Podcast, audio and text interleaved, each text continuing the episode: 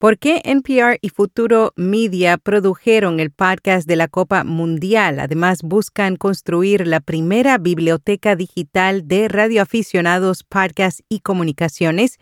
Y Queen of True Crime expande el negocio de los podcasts en Indianápolis. Yo soy Araceli Rivera. Bienvenido a Notipod hoy.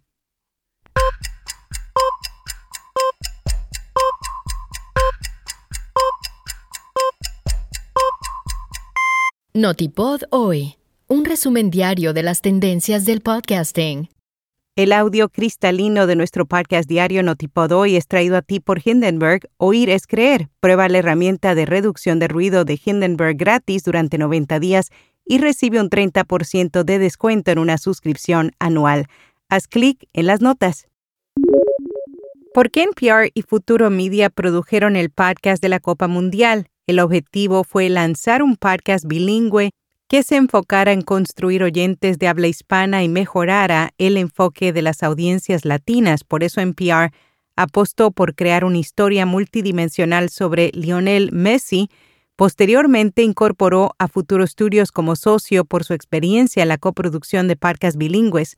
El podcast de seis partes es sobre la vida y la carrera del futbolista Messi y su enfoque está adaptado en la Copa del Mundo de 2022 en Qatar.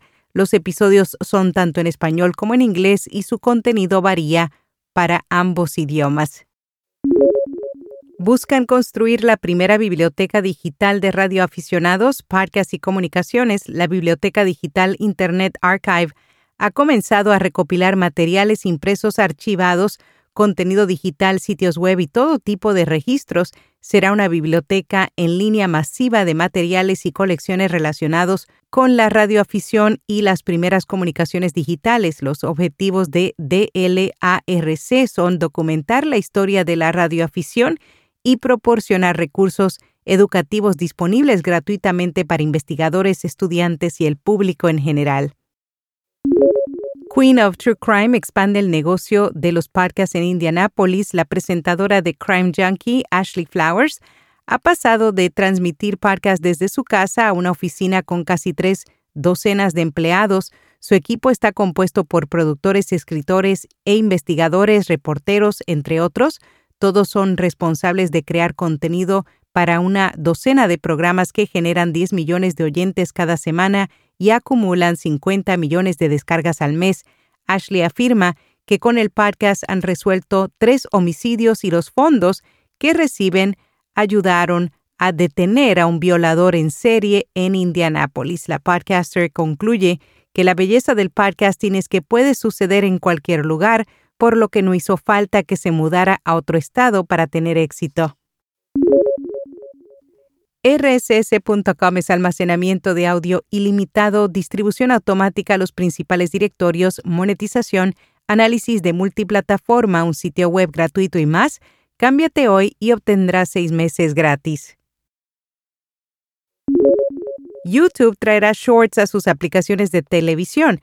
La plataforma ha anunciado la llegada de sus videos cortos a los televisores a través de Android TV, Google TV y otros sistemas operativos para ello, YouTube ha creado un reproductor de video especial y permitirá utilizar el cursor de nuestro mando para avanzar entre los videos.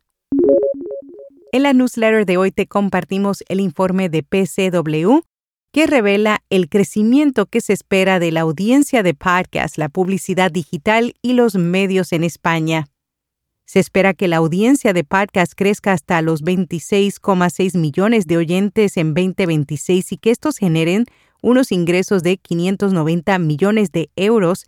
Se prevé que los ingresos totales por publicidad en Internet en España crezcan un 5,8% hasta 2026, haciendo que el mercado alcance unos 5.214 millones de euros. Este año, el informe realiza proyecciones a cinco años sobre la evolución del gasto de consumidores y anunciantes en 14 segmentos en 52 países. ¿Cómo convirtieron años de reportaje sobre alta mar en un podcast? The Outlaw Ocean es un podcast de siete episodios basados en ocho años de reportajes multimedia sobre los océanos del mundo. Cada uno de ellos abarca un tema diferente. Muchas de las historias que aparecen en el podcast fueron originalmente investigaciones escritas.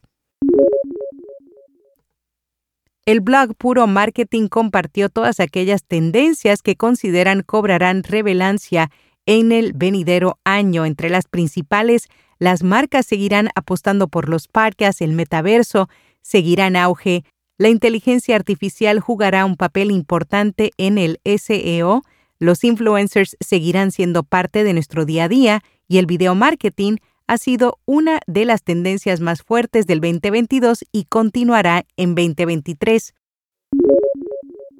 En podcast recomendado Historia Freak, un programa sobre el reverso, los detalles, las anécdotas y las conexiones de lo que ha pasado en la Tierra.